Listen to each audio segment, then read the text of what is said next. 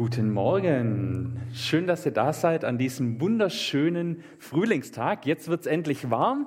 Jetzt sinken die Inzidenzen. Wir können uns hier auch wieder live treffen. Schön, wenn ihr eingeschaltet habt zum Livestream oder wenn ihr euch das in der Aufzeichnung anschaut. Richtig cool, dass ihr dabei seid. Heute Alpha Nummer 9, beziehungsweise in unserer Zählweise sage ich immer dazu Alpha Nummer 8, damit es kein Durcheinander gibt. Und das Thema ist, warum mit anderen drüber reden. Warum eigentlich anderen davon erzählen? Seit es Christen gibt, haben sie über ihren Glauben erzählt über ihren Glauben geredet. Die allerersten Jünger bis heute reden Menschen über ihren Glauben, reden über Jesus.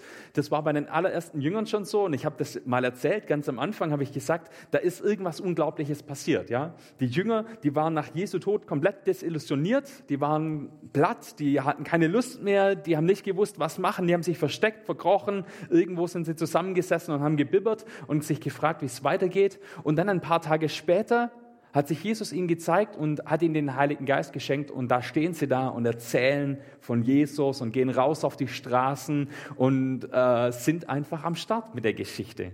Und das ist richtig cool. Da muss was Unglaubliches passiert sein. Und das deutet darauf hin, dass sie einfach was Lebensveränderndes erlebt haben. Und ich hoffe, es geht uns genauso. Die Frage also, warum tun Christen das? Warum machen wir einen Alpha-Kurs? Warum reden wir drüber? Warum laden wir Leute ein? Warum reden wir vielleicht mit unseren Nachbarn drüber? Warum reden wir von unserem Glauben? Warum gehen manche Leute ins Extrem, gehen raus in die Mission, lassen alles hinter sich, äh, lernen eine neue Sprache, eine neue Kultur, ähm, laufen plötzlich in anderen Klamotten rum, um Menschen von Jesus zu erzählen? Warum? Und das Ganze ist kein einfaches Thema, weil vielen fällt es schwer, darüber zu reden. Vielen Leuten fällt es schwer, von Jesus zu reden oder auch von Jesus zu hören, weil, warum? Wir haben schlechte Erfahrungen gemacht, oder?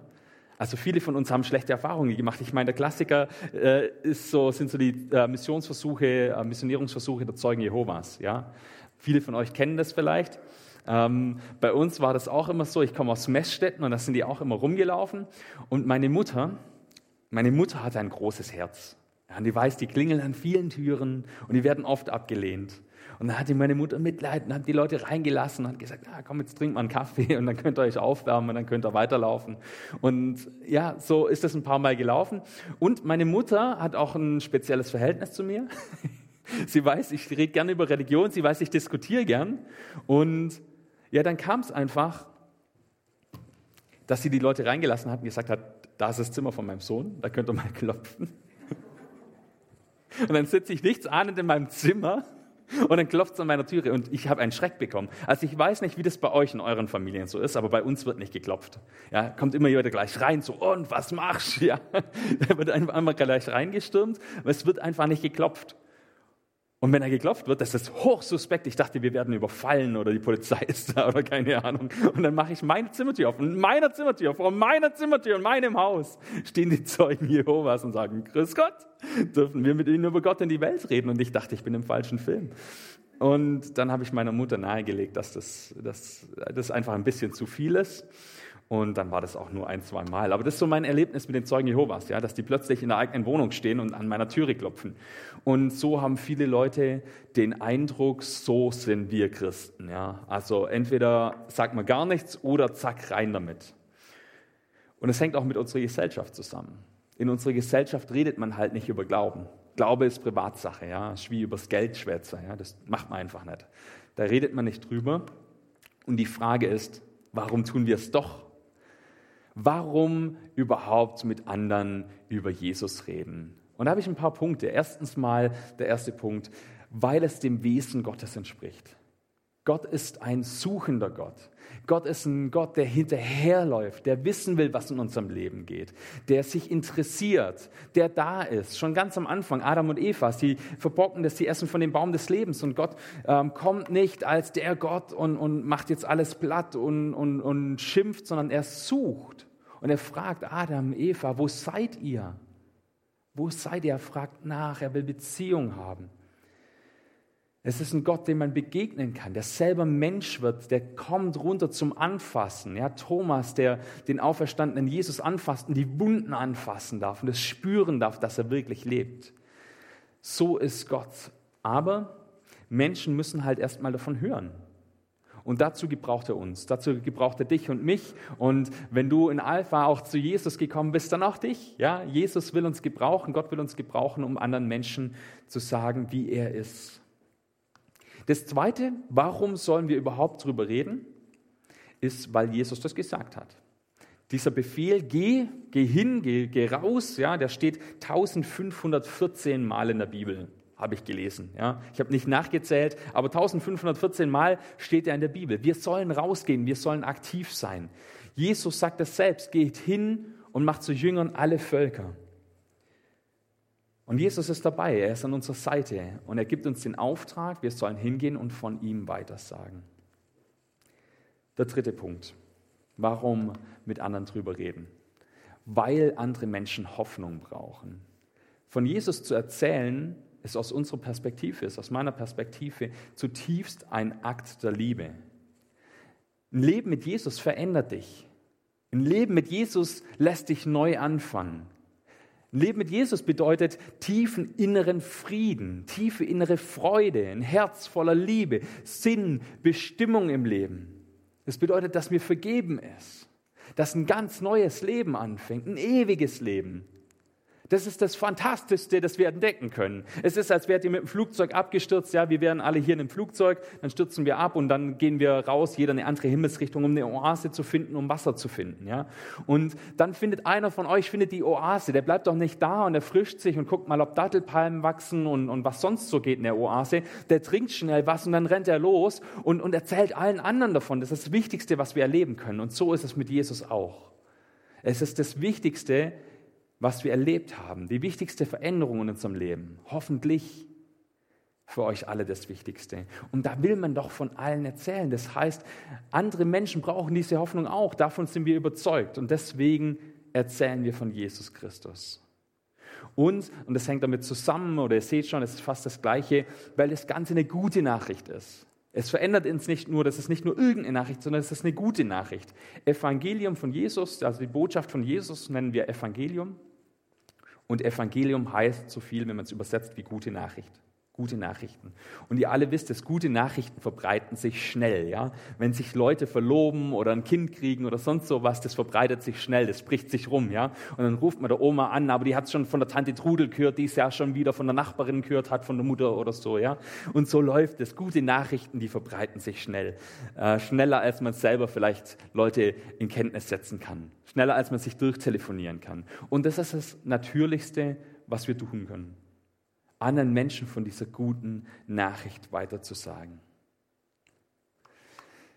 Das beantwortet die Frage, warum reden wir darüber? Weil wir zutiefst davon überzeugt sind, dass das was Gutes ist und dass wir das tun sollen. Und jetzt ist die Frage, wie? Jetzt hast du vielleicht Alpha eingeschaltet, bist schon vielleicht eine Weile dabei und überlegst dir, willst allen von Jesus erzählen, ja, bist richtig begeistert und wie kann ich das jetzt weitersagen? Wie, was kann ich tun, ja? Also gehen wir zum nächsten Punkt. Wie kann ich drüber reden? Und der erste Unterpunkt ist Nächstenliebe leben. Ganz oft ist es so, und das ist meine Geschichte vom Einstieg gewesen, dass das nicht sehr einfühlsam geschieht. Dass wenn Leute über den Glauben reden, ja, und dann kommt man so ums Eck, ja, du bist ein Sünder und du brauchst Jesus. Oder das sieht unglaublich furchtbar aus. Wie wäre es mit Jesus oder sowas, ja? Oft ist es so ein bisschen aufdringlich, so ein bisschen na, komisch, oder? Aber in Matthäus 5, Vers 13 bis 16 heißt, das sagt Jesus, ihr seid das Salz der Erde. Wenn das Salz aber seine Wirkung verliert, womit soll man es wieder salzig machen? Es taugt zu nichts anderem mehr, als dass es auf den Weg geschüttet und von den Leuten zertreten äh, wird. Genau. Ihr seid das Licht der Welt. Eine Stadt, die auf einem Berg liegt, kann man nicht verbergen. Man zündet doch nicht eine Lampe an und stellt sie dann auf, unter einen Kübel. Im Gegenteil, man stellt sie auf den Lampenständer, damit sie allen im Haus Licht gibt. So soll euer Licht vor den Menschen leuchten. Sie sollen eure guten Werke sehen und euren Vater im Himmel preisen.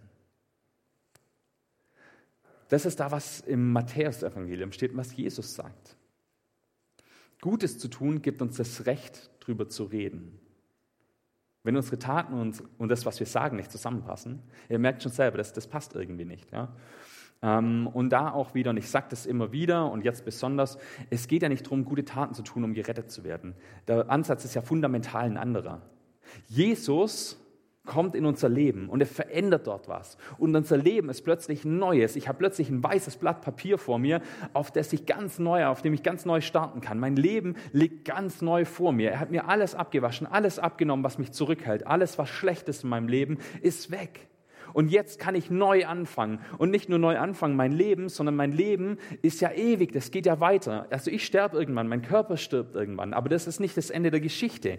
Äh, wir glauben fundamental was anderes, dass unser Leben dann weitergeht. Und jetzt kann ich ganz neu und unbefangen anfangen. Und mein Leben leben. Und deswegen will ich Gutes tun in diesem Leben. Ich will es für Gutes nutzen. Mein Leben und nichts Schlechtes tun. Nicht damit ich gerettet werde, sondern weil ich gerettet bin. Also das mal zu diesem Gutes tun. Und manchmal sieht man das eben nicht sofort. William Wilberforce, ich habe den schon mal erwähnt in den Vorträgen hier, hat ein Leben lang für die Abschaffung der Sklaverei gekämpft. Und sie ist drei Tage vorher gestorben, ist abgeschafft worden. Er hat sein Leben lang gekämpft, aber erst drei Tage vor seinem Tod ist die Sklaverei abgeschafft worden und er hat den Erfolg gesehen. Und manchmal sehen wir den Erfolg auch nie. Manchmal ist der Kampf auch sinnlos. Also nicht sinnlos, sondern wir sehen halt das Ergebnis nicht. Es scheint sinnlos. Nelson Mandela hat dazu gesagt, nicht die Könige und Generäle machen die Geschichte, sondern die Volksmassen, die Arbeiter, die Bauern. Und das ist dieses Bild vom Salz. Das kleine bisschen Salz macht den Unterschied. Und es ist zutiefst meine Überzeugung. Wir als Christen, wir haben eine Aufgabe. Und Salz war damals nicht so das Salz auf dem Frühstückseis, so wie wir es heute kennen, sondern Salz war zum Einlegen, es war zum Konservieren da. Ja? Man hat Fische eingelegt und so Sachen und hat die so haltbar gemacht und hat verhindert, dass die Fische faulen und dass sie stinkig werden. Ja? Und genauso sind wir dazu da und aufgerufen als Christen, die Gesellschaft vor Fäulnis zu bewahren. Und es klingt jetzt wahnsinnig hochtrabend und arrogant, aber so ist es. Und das ist meine Überzeugung, dass es so ist und dass es auch funktioniert. Wir haben diese Aufgabe. Und ich beobachte das manchmal, also da erzähle ich euch jetzt ein bisschen den, den Kontext, ich beobachte es manchmal unter Zeitungsartikeln. Also ich schaue online, lese ich mir Artikel durch, Spiegel Online oder Welt Online oder Schwabo oder so. Die äh, kostenlosen Artikel schaue ich mir da an und ähm, dann lese ich die Artikel und dann schaue ich mir manchmal die Kommentarspalten an. Und das sollte man eigentlich nicht tun. Das ist immer furchtbar, ja, also die Kommentarspalten. Aber mich interessiert so, was denken die Leute, wie ist die Stimmung?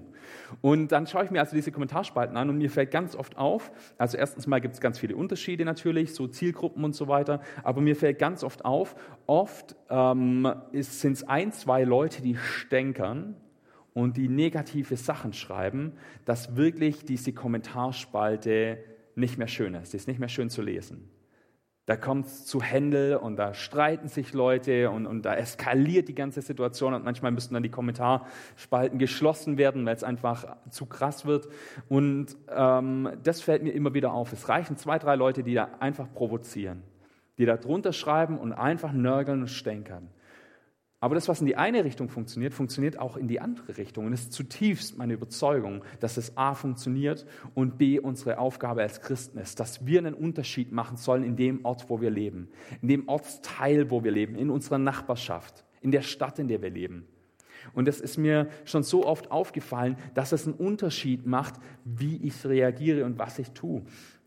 Also gerade in Stuttgart zum Beispiel ist mir das oft aufgefallen. Ja, Stuttgart, das ist einfach eine größere Stadt und da bist du schnell anonym und da musst du keinen freundlich grüßen und da musst du keine Kontakte halten und dann sitzt du in den Zug rein oder in den Bus rein und du kannst ein Gesicht hinziehen, wie du willst und sitzt du einfach da und alle sitzen morgens krantig da und schauen vor sich hin auf ihr Handy und keiner will reden und es ist so eine angespannte Stimmung schon. Ja, und das gibt's dann oft, aber da ist es dann oft auch zu beobachten, wie ein, zwei Leute, die freundlich sind oder die unfreundlich sind, die Stimmung kippen lassen können. Wenn da einer ist, der einfach freundlich hingeht und lächelt und was Nettes sagt oder eine nette Geste macht, dann ist die Stimmung eine andere. Das beeinflusst dann mehrere Leute, die das sehen. Mehrere Leute, die daran teilhaben, die betroffen sind. Und das ist was, was Faszinierendes. Und es kann langfristig die Stimmung in dem Stadtteil komplett ändern. Und wir sehen das ganz krass in Situationen natürlich, ähm, wo die Unterschiede wahnsinnig groß sind. Also je größer die Dunkelheit, desto heller scheint ein Licht. Äh, zum Beispiel, klar, das klassische Beispiel Mutter Teresa, ja, die als Nonne dort in diesem schlimmen Slum unterwegs ist, den Ärmsten der Armen hilft und dieses Licht leuchtet raus und man sieht es sofort und da verändert sich fundamental dort in dieser Gesellschaft was. Einzelne Leute, die einen Unterschied machen. Bonhoeffer, ja, der mitten in der Nazi-Diktatur aufsteht und, und zu seiner Meinung steht. Und so gibt es es ganz oft. Und es gibt es im Großen. Natürlich habe ich jetzt extreme Beispiele erzählt, aber es gibt es auch im Kleinen. Und hier äh, möchte ich euch noch ein Beispiel erzählen. Also wieder Stuttgart ähm, bin ich morgens immer die Linie 42 genommen, äh, vom Ostendplatz rüber in die Innenstadt. Und äh, da war eine Hauswand gesprayt. Und ich, ich finde es nicht gut, dass man Hauswände voll sprayt. Ja, nicht, dass es jetzt aus dem Kontext gerissen wird. Ähm, aber da stand geschrieben, heute wird ein guter Tag. Es hat da irgendwann jemand hingeschrieben, heute wird ein guter Tag. Und ich bin da jeden Tag dran vorbeigefahren und es hat mir jeden Tag einfach ein gutes Gefühl gegeben. Und ich weiß nicht, wie vielen Leuten es sonst noch so ging. So, man sitzt da drin und man hat seine Sorgen des Alltags und man hat seine Probleme und man hat seine Ängste und man muss wieder rein in die Uni und wieder Prüfungen schreiben. Und dann steht da, heute wird ein guter Tag. Und da bin ich ganz oft dran vorbeigefahren und habe gesagt, hey Jesus, danke, dass es da steht. Es hat mich wieder erinnert. Erinnere dich an Jesus. Erinnere dich, dass du ihm das abgeben kannst. Und es hat die Stimmung verändert. Ich bin hundertprozentig davon überzeugt, dass es vielen anderen Leuten ähnlich gegangen ist. Gut, vielleicht haben sich auch ein paar aufgeregt, dass es hingesprayt war. Dann kann man vielleicht eine andere Methode verwenden, ja, die jetzt nicht gerade äh, eine Hauswand äh, äh, beschmutzt, aber ihr versteht, was ich sagen will. So eine Kleinigkeit, die fundamental in der Stimmung was ändert. Und das ist Salz sein, das ist Licht sein in der Umgebung. So eine Kleinigkeit, die man findet, ein kleines Kärtchen, ein kleiner Hinweis, was Mutmachendes. Einfach helfen, die Hand ausstrecken, mal nachfragen bei den Nachbarn, was geht, was, was beschäftigt dich gerade. All diese Dinge, dazu sind wir aufgerufen als Christen. Das ist Salz sein, das ist Licht sein in der Welt. Das Gute, das wir tun. Und es ist immer die Frage, wie reagieren wir auf Dinge? Wie reagieren wir auf Missstände? Wie reagieren wir auf Armut, auf Unterdrückung, auf Ungerechtigkeit? Sei es global oder sei es in unserer Gesellschaft, sei es in unserer direkten Nachbarschaft, dass wir da Sachen mitkriegen. Martin Luther King hat dazu gesagt, Dunkelheit kann Dunkelheit nicht vertreiben, nur Licht kann das. Hass kann Hass nicht vertreiben, nur Liebe kann das. Unser Leben spricht Bände. Wie wollen wir gesehen werden? Wer sind wir? Ich komme zum zweiten Punkt. Wie kann man darüber reden? Das erste war Nächstenliebe leben. Das zweite ist authentisch sein, ehrlich sein, begeistert sein. Ja? Ähm, wir sind nicht nur Licht in unserem Tun, sondern auch in dem, wie wir reden. Und jeder kennt es, ja, wenn ich jetzt jemanden von was überzeugen will, wenn ich irgendwas habe, was ich richtig cool finde, wenn ich jetzt ähm, Fußball richtig toll finde, ja, ähm, und gehe hin und sage, ja, also, ja, bin ein Fan von Schalke, ja, jetzt komm schon mal vorbei, jetzt gucken wir uns Spiel, wird schon nicht so schlecht werden, ja, hm, guck schon mal rein. Das, das reißt doch keinen mit. Ja, und es gibt so Leute, die sind richtig begeistert von Fußball, ja. Und wenn die erzählen, dann merkst du schon, da brennt das Herz dafür, ja. Und dann sagen die, ja, komm, heute Abend ist wieder Spiel, komm, wir gucken das an, kommst zu mir, ja. Und dann schauen wir uns das an und, und dann hast du schon richtig Lust mitzumachen, obwohl ich jetzt nicht so der Fußballer bin. Das habe ich schon ein paar Mal gesagt. Ich bin jetzt nicht so der Typ, der, ähm, der äh, täglich guckt, ja, wie die Tabelle sich entwickelt oder sonst irgendwas. Äh, ich habe da auch gar keine Ahnung, aber manchmal lasse ich mich dann doch einladen und, und gucke halt mit, ja, weil ich das Spiel cool finde, weil ich die Stimmung cool finde und weil ich, weil ich merke, da ist was dahinter, da ist eine Begeisterung dahinter, da ist jemand authentisch begeistert, ehrlich, der macht mir auch nichts vor, der versucht mich da jetzt nicht zu überzeugen, der versucht auch kein, mich nicht zu missionieren und einen Fußballfan aus mir zu machen, sondern der ist begeistert und diese Begeisterung steigt, steckt an. Wir sollen ehrlich sein, wir sollen echt sein, nicht irgendwas aufsagen. Ja? Und das unterscheidet uns auch von anderen. Ja? Und ich habe vorher das äh, Beispiel gebracht ja, von den Zeugen Jehovas. Und sorry, dass ich die heute oft als Beispiel bringe. Ich, ich hoffe, ich drehe da niemand jetzt irgendwie auf den Schlips oder so. Aber wenn die in Stuttgart am, am Bahnhof stehen, ja, mit ihrem, ihrem äh, Prospektständer und, und stehen da so daneben und gucken in die Landschaft, das reißt kein vom Hocker. Da stehen die da halt da und dann wirkt es befremdlich. Wenn jemand ehrlich und authentisch von seinem Glauben erzählt, dann ist das was ganz anderes. Und das heißt aber auch, ähm, es gibt einen Unterschied zwischen überzeugen und überreden. Ja, es gibt Leute, die versuchen, Leute zum Christsein über, zu überreden. Ähm, und es gibt Leute, die versuchen zu überzeugen. Ich mache ein Beispiel. Paulus in Thessaloniki. Ja, Paulus ist in Thessaloniki, Thessaloniki unterwegs und dann kommt er mit Leuten ins Gespräch und dann liefert er Argumente. Er erklärt Zusammenhänge. Und dann heißt es dort, manche wurden überzeugt. Manche sind mit ihm mitgegangen, haben gesagt, ja, cool, das macht für mich Sinn, das sehe ich ein, ja, das, da gehe ich mit. Und andere waren nicht überzeugt. Auch das gibt es. Sie sagen, ja, nee, also mir leuchtet das nicht ein oder mir macht, ich finde es nicht gut, ja. Und die waren nicht überzeugt. Und es gab manche, die gesagt haben, ja, es soll morgen nochmal kommen. Ich höre es mir nochmal an. Ich bin jetzt noch nicht ganz überzeugt, aber ich finde es jetzt auch nicht schlecht. All diese Reaktionen kann es geben und alles in diesem Spektrum kann es natürlich geben. Ähm, das heißt, wir sollen nicht manipulieren. Wir wollen auch nicht manipulieren. Also das ist definitiv nicht, was wir wollen, das ist auch nicht, was wir mit Alpha wollen. Deswegen sind unsere Vorträge jetzt für Alpha oder unsere Gottesdienste hier sehr kognitiv aufgebaut. Ja? Immer schön ein Schritt nach dem anderen, immer schön die Listen, ja? wie kann ich mit anderen drüber reden, dass ihr das nachvollziehen könnt. Dass da klar ist, was erzählt denn das Sven eigentlich. Ja? Und es soll euren Verstand ansprechen. Und dann könnt ihr eine Entscheidung treffen. Und dann kommen Gefühle ja auch noch dazu. Aber wie gesagt, manipulieren ist definitiv nicht unser Ding, weil ich glaube auch gar nicht, dass es funktionieren würde. Ich weiß nicht, ob man jemand in eine Beziehung mit Jesus rein manipulieren kann, ob das überhaupt geht. Man kann jemanden dazu manipulieren, vielleicht in eine bestimmte Gemeinde zu kommen oder so. Ja, sowas würde vielleicht gehen. Aber uns geht es darum, dass ihr ein Leben mit Jesus lebt. Und wenn ihr jetzt bei Alpha dabei seid und mit Jesus unterwegs sein wollt und am Ende des Tages sagt, ja, aber ich will es lieber in einer anderen Gemeinde machen, super coole Sache. Ja, sei auf jeden Fall mit Jesus unterwegs. Das ist das Allerwichtigste. Also ich lade natürlich, mache ich für unsere Gemeinde hier Werbung, natürlich lade ich ein und sage, hier ist es, äh, ist es bestimmt am schönsten, ja, hier ist es am tollsten, kommt vorbei, ja, wir haben noch ein paar Plätze frei, ähm, aber wichtig ist, dass du mit Jesus unterwegs bist. Und wenn du dich manipuliert fühlst, wenn du dich irgendwo rein manipuliert fühlst, dann komm auf mich zu. Also das ist nicht, was wir hier wollen. Wir wollen erklären, wir wollen Menschen die Gelegenheit geben, die Möglichkeit geben, eine begründete Entscheidung zu treffen. In 1. Petrus 3 ab Vers 15 heißt es, und das fasst das Ganze gut zusammen, lasst vielmehr Christus den Herrn die Mitte eures Lebens sein. Und wenn man nach euch nach eurer Hoffnung fragt, dann seid immer zur Rechenschaft bereit. Doch antwortet freundlich und mit dem gebotenen Respekt. Bewahrt euch ein reines Gewissen wenn die Leute euch dann etwas Böses nachsagen, werden sie beschämt werden, weil euer vorbildliches Leben mit Christus sie Lügen straft. Das fasst ganz viel von der Haltung zusammen. Ja, überlegt euch mal, wie ihr reagieren würdet. Klar, jetzt mache ich hier Alpha, irgendwie zwölf zwölf Teile Alpha, jede eine Dreiviertelstunde oder noch länger, ja, das könnt ihr jetzt niemand mehr zählen. So, aber an was glaubst du eigentlich? Naja, hast du jetzt mal 20 Stunden Zeit. Ähm, das funktioniert nicht. Aber überlegt euch doch mal so, was sind die Punkte, die ihr rausgreift? Von was wollt ihr weitererzählen? Was ist euch da wichtig? Wie erklärt ihr das? Wie fasst ihr es zusammen? Was ist Glaube an Jesus eigentlich für dich? Und da ist es auch ganz, ganz wichtig, und das sind wir beim nächsten Punkt, dass man zuhört. Ja, ich will nicht nur dem anderen erzählen, was ich ja glaube. Ja, das, das ist vielleicht in uns drin. Ja, das sagt man ja, okay, ich bin jetzt überzeugt von Jesus und ich bin da gespannt und ich will Leuten von Jesus weitersagen, ja, und, und will, dass das jeder weiß. Aber es ist ja auch wichtig zu sehen, der andere hat ja sein eigenes Leben. Und da muss ich erst mal zuhören.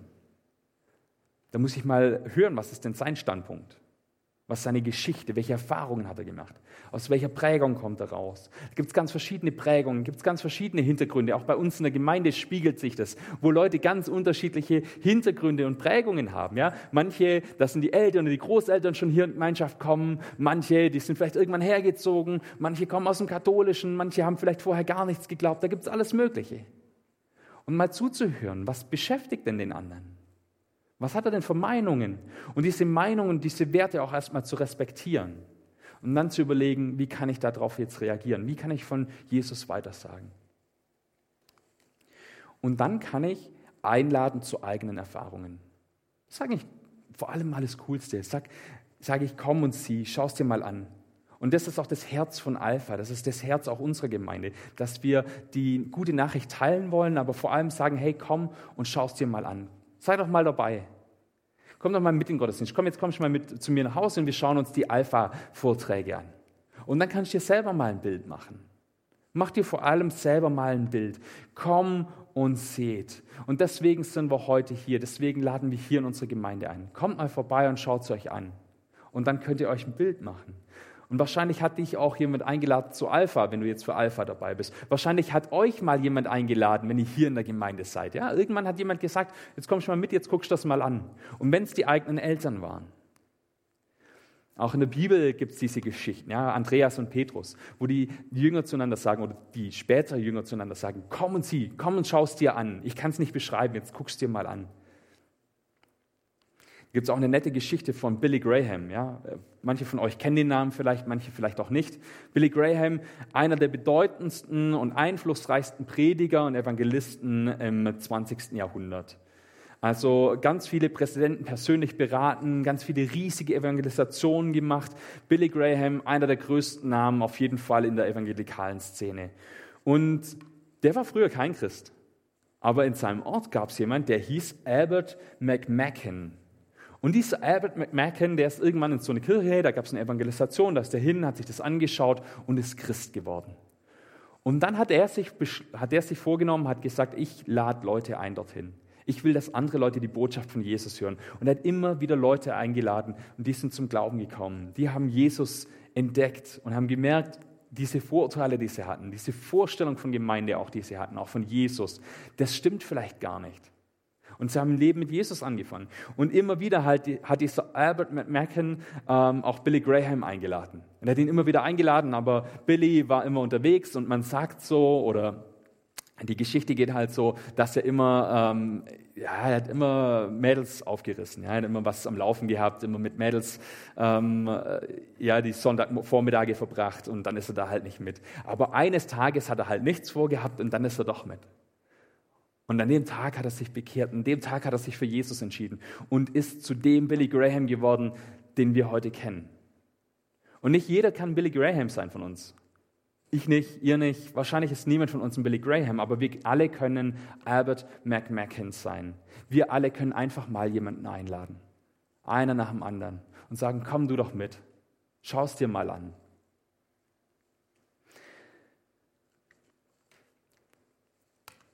Wie kann ich sonst noch drüber reden? Mit meiner eigenen Geschichte. Das ist eigentlich das Einfachste. Ich erzähle einfach mal von mir. Was hat Jesus in meinem Leben gemacht? Was hat Jesus eigentlich in meinem Leben verändert? Warum gehe ich eigentlich in Gemeinde? Sollten wir uns selber auch immer wieder fragen. Warum sind wir eigentlich hier? Sind wir noch begeistert? Erfasst uns das noch? Brennt unser Herz? Was hat sich verändert dadurch, dass ich mit Jesus unterwegs bin? Und das ist auch übrigens äh, eine Erzählart, die sich durch die ganze Bibel durchzieht. Paulus zum Beispiel. Er redet ständig davon. Er erzählt, früher war ich so, früher habe ich die Christen verfolgt, früher habe ich sie ins Gefängnis werfen lassen, früher, äh, da stand ich nebendran, als Stephanus gesteinigt wurde und fand das gut und ich habe mir die Genehmigung geben lassen, dass ich Christen verfolge und in ihre Häuser reingehe und sie rauszerre und, und sie dem Glauben abschwören müssen. Früher war ich so, so kennt ihr mich. Aber heute bin ich so. Heute erzähle ich von Jesus. Warum diese Veränderung? Jesus ist mir begegnet. Jesus ist mir begegnet, er hat mich fundamental verändert. Das ist, wie Paulus seine Geschichten eigentlich immer schreibt. Oder da gibt es die andere Geschichte von dem Blindgeborenen. Der ist blind geboren und ähm, aufgewachsen und war dann ein erwachsener Mensch und Jesus heilt ihn. Und Jesu Feinde wollen ihm aus dieser Geschichte irgendwie einen Strick drehen. Sie wollen ihm irgendwas nachweisen. Irgendwie wollen sie ihm einen Strick draus drehen. Und dann gehen sie hin zu dem Blindgeborenen und fragen ihn und fragen ihn und sagen, oh, und was hat er gemacht und wie ist das abgelaufen und so weiter. Und er kann diese ganzen Fragen gar nicht mehr beantworten. Ich lese es euch mal kurz vor. Johannes 9, Vers 25. Und da sagt der Blindgeborene, ob er, also Jesus, ein Sünder ist, weiß ich nicht. Ich weiß nur, dass ich blind war und jetzt sehen kann. Was ist die Veränderung, die Jesus in deinem Leben bewirkt hat? Das ist was, worüber man nicht diskutieren kann. Das ist was, was nicht hinterfragbar ist. Ich war blind und jetzt kann ich sehen. Macht euch euren eigenen Reim draus. Das ist, was ich weiß. Das ist, was ich erzählen kann. Und darüber, wie gesagt, über eigene Geschichten kann man nicht diskutieren. Die kann man mögen oder nicht mögen oder äh, schön finden oder sympathisch finden oder nicht, aber man kann nicht darüber diskutieren, man kann sie nicht wegargumentieren. Erlebnisse, die du gemacht hast, kann man nicht wegdiskutieren. Davon kannst du immer erzählen. Im Neuen Testament ist es übrigens so, dass die Verkündigung oft von Wundern und von besonderen Erfahrungen begleitet ist. Im 1. Thessalonicher 1, Vers 5 steht da, das wurde schon deutlich, als wir euch die gute Botschaft brachten. Gott sprach damals nicht nur durch unsere Worte zu euch, nein, seine Macht zeigte sich auch im Wirken des Heiligen Geistes und in der großen Zuversicht, mit der wir bei euch auftreten konnten. Es sind nicht nur Argumente, es sind nicht nur Worte, sondern auch Erfahrungen, die ihr äußert. Und da muss man vielleicht auch ein bisschen Mut dazu haben. Und vielleicht ist es auch was, was dich zurückhält, zu sagen, ja, ich weiß nicht, was ich da sagen soll. Ich weiß nicht, wie ich darüber reden soll. Kommt es gut an? Kommt es nicht gut an? Vielleicht habe ich Angst davor. Hält mich jemand für komisch? Und da könnt ihr genau dafür beten, dass der Heilige Geist in euch wirkt, dass er euch Kraft gibt und dass es wie so ein Wunder ist und ihr einfach die richtigen Worte findet und die richtige Situation und, und da genau das Richtige sagen könnt. Und das ist erlebbar. Wer glaubt, erlebt auch. Aber man muss halt den ersten Schritt wagen. Wie kann ich sonst noch drüber reden oder was ist dafür wichtig? Ähm, äh, Gebet für andere. Ich kann viel erzählen, ich kann meine Argumente schön darlegen, hier auch im Alpha-Kurs. Ja, ich versuche das ein bisschen vorzubereiten, versuche das strukturell so zu machen, mache euch schöne Listen und versuche euch da zu zeigen, okay, wie läuft das ab und ähm, dass das alles sinnvoll ist. Aber ich kann keine Herzen verändern. Dass das bei euch vom Kopf ins Herz rutscht, das war auch mal so eine Frage. Das kann ich nicht machen. Das kann nur Gott machen. Und dafür ist Gebet entscheidend. Dass Leute für dich beten, dass Leute für euch beten und dass wir für andere wieder beten. Gebet ist entscheidend. Paulus betet zum Beispiel in Römer 10 für sein ganzes Volk, dass sie erkennen mögen, dass Christus der Herr ist. Und oft ist es so, wenn jemand zum Glauben kommt, also nicht immer, aber ganz oft ist es auch so, dass wenn jemand zum Glauben kommt, dass er dann erfährt, hey, da hat jemand für mich gebetet. Da war jemand, der schon lang für mich gebetet hat. Und die Person hat es ihm vielleicht nicht erzählt, weil sie nicht abschrecken wollte oder sie nicht abschrecken wollte, ja, und hat es vielleicht für sich behalten. Aber dann kann man es ja sagen, ja, und kann sagen, oh, ich habe schon so lange für dich gebetet und es ist so toll, dass auch du jetzt Jesus, mit Jesus unterwegs bist. Also von dem her, lasst uns für Menschen beten, lasst uns für sie beten und nicht aufhören. Und das ist die Frage, für wen betest du? Und gibt es auch Leute in deinem Leben, die für dich beten? Such dir Menschen, die auch für dich beten. Das ist wichtig, auch für den Weg im Glauben. Es hört ja nicht mit der Bekehrung auf. Wir sagen ja nicht, okay, Jesus, komm in mein Leben, Amen und, und super duper, dann sind wir am Ziel. Sondern dann fängt der Weg ja erst an. Dann geht es ja erst los. Das große Abenteuer startet. Und da ist es gut, Gebetsunterstützung zu haben. Sucht euch Leute, die für euch beten. Leute, denen ihr vertraut. Wo ihr sagt, auf die Person, das kann ich mir gut vorstellen. Auf die gehe ich zu und frage, hey, kannst du einmal die Woche für mich beten? Kannst du einmal am Abend für mich beten? Irgendwie so. Ja, oder für diese und jene Situation für mich beten. Wir müssen füreinander beten. Gebet ist alles. Für viele Menschen ist der Start von einem äh, Leben mit Jesus die beste Entscheidung in ihrem Leben. Aber wie könnten sie sich je dafür entscheiden, wenn es ihnen nie jemand gesagt hat? Es ist nur fair, dass wir Leuten die Möglichkeit geben, sich zu entscheiden. Und fair zu entscheiden. Ja, nicht aufgrund von Vorurteilen oder von dem, was man gehört hat oder meint zu wissen, sondern auf dem, wie es wirklich ist. Und da erzählt auch von euch selber. Äh, das letzte noch, Gebet für einen selbst. Vielleicht trefft ihr auf Widerstand, ja, wenn ihr über Jesus redet. Und ich meine, weltweit gesehen ist unser Widerstand ja eigentlich nichts. Weltweit gesehen gibt es eine Christenverfolgung, wie sie noch nie da gewesen ist. Also wenn euch das ein unbekanntes Thema ist, geht mal auf opendoors.de. Ja, die beschäftigen sich mit diesem Thema, die bringen da immer wieder Berichte raus, die versuchen das irgendwie zu skalieren und zu erfassen. Äh, da gab es auch äh, zwei Vorträge hier bei uns in der Gemeinde übrigens, äh, die ihr nachhören könnt auf unserer ähm, YouTube-Seite äh, zu diesem Thema. Möchte ich gerne einladen. Aber das droht uns nicht. Also es gibt ja Länder, da ist der Besitz von der Bibel oder die Weitergabe von Bibeln mit dem Tod bestraft oder mit Gefängnisstrafen. Es gibt ähm, Länder, da wirst du umgebracht, wenn du zum Christentum übertrittst. Es ist wirklich so. Und bei uns ist es natürlich nicht so. Was ist das Schlimmste, was uns passieren kann? Jetzt mal im Ernst. Vielleicht wirst du ein bisschen lächerlich gemacht, vielleicht krumm von der Seite angeschaut. Vielleicht bist du halt so ein bisschen speziell, ja, der redet immer über den Glauben, der redet immer von Jesus, ja, der Jesus-Typ oder so. Aber was ist es schon? Wie gesagt, unser Leben währt ewig, unser Leben hört ja jetzt nicht auf. Das ist das Wichtigste, was uns passiert ist. Und wenn man dann so drüber nachdenkt, also ich, ich stelle mir das manchmal so vor ähm, und mich beruhigt es immer ein bisschen, ich will euch da keine Angst machen, aber mich beruhigt es, ähm, zu wissen, hey, in drei, vier Generationen bin ich vergessen. Was weiß ich über meine Urgroßeltern oder über meine Ururgroßeltern? Niemand mehr wird meinen Namen kennen. Das beruhigt mich ungemein. Ja, so wichtig, so groß muss ich mein Leben nicht sehen. So schlimm sind die Sachen alle gar nicht. Ja, ähm, wenn ich da ausgelacht werde, wenn ich da schief angeguckt werde.